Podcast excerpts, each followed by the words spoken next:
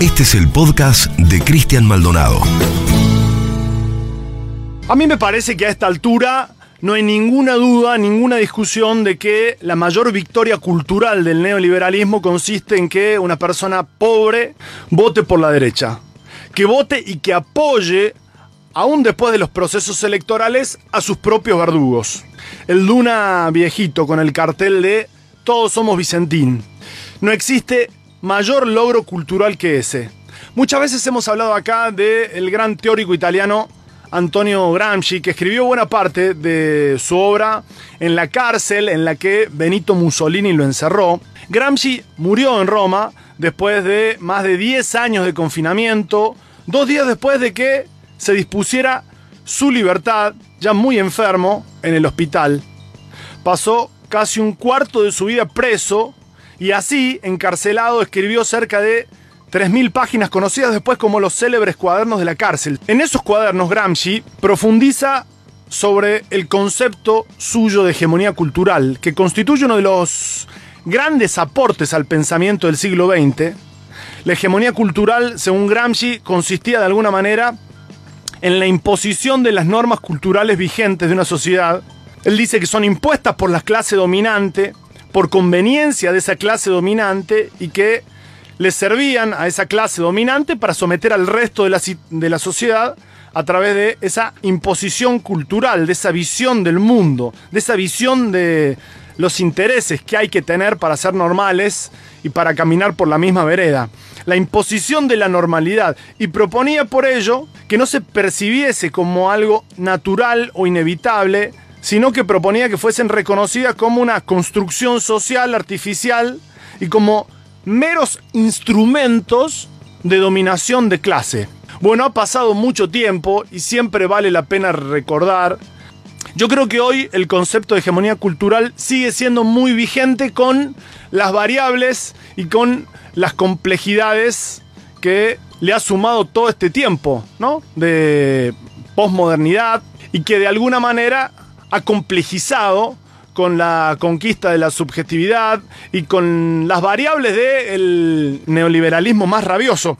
Pero de alguna manera el nodo, la hidra del cuento, la cuestión de fondo sigue teniendo que ver con aquella teoría, con aquel trabajo en donde Gramsci intentaba explicar por qué un dunita viejo podía aparecer con un cartel diciendo todos somos Vicentín a bancar a uno de los emporios que ha estafado más iralmente al Estado argentino, que le debe 500 millones de dólares, que ha dejado un tendal, que le debe solo 300 a el Banco Nación, pero que logró la empatía de un sector de la sociedad argentina que salió a la calle.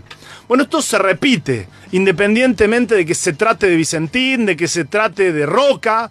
¿Se acuerdan que Roca quiso despedir después de 10 días de cuarentena?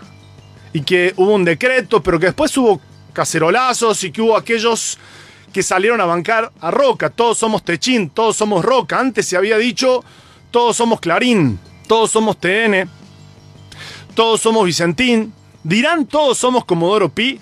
Dirán todos somos Fivertel, todos somos Telefónica, todos somos el poder cada vez que le hace falta el poder que alguien salga a reclamar por él. Salieron nuevamente a patalear. Y seguramente esta semana tendremos otra vez carteles, consignas, banderas y minutos de televisión, radio o espacios en los medios digitales, en los medios en papel, en donde se ataque, se cuestione, se condene que haya sido declarado servicio esencial, la telefonía celular, la transmisión de datos por internet, no son prioritarios, no son servicio esencial.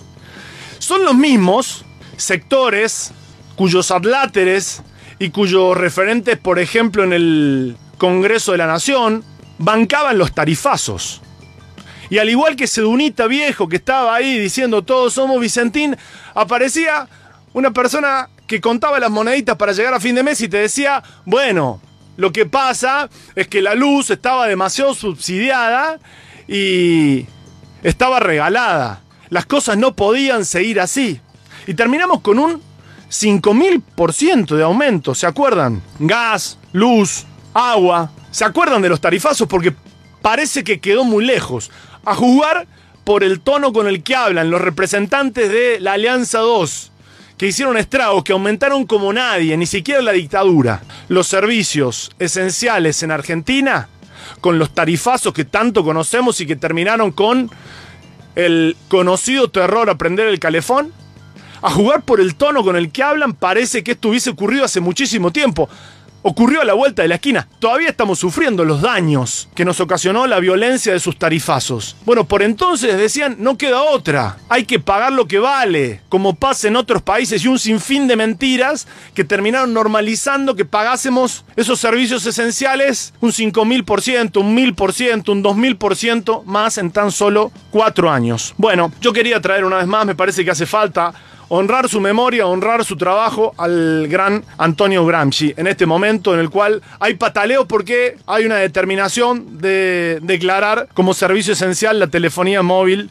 y la transmisión de datos de Internet. Decía el gran teórico italiano Antonio Gramsci, mi pragmatismo consiste en saber que si golpeas tu cabeza contra la pared, es tu cabeza la que se romperá y no la pared. Suscríbete al canal de Cristian Maldonado en Spotify para escuchar más episodios.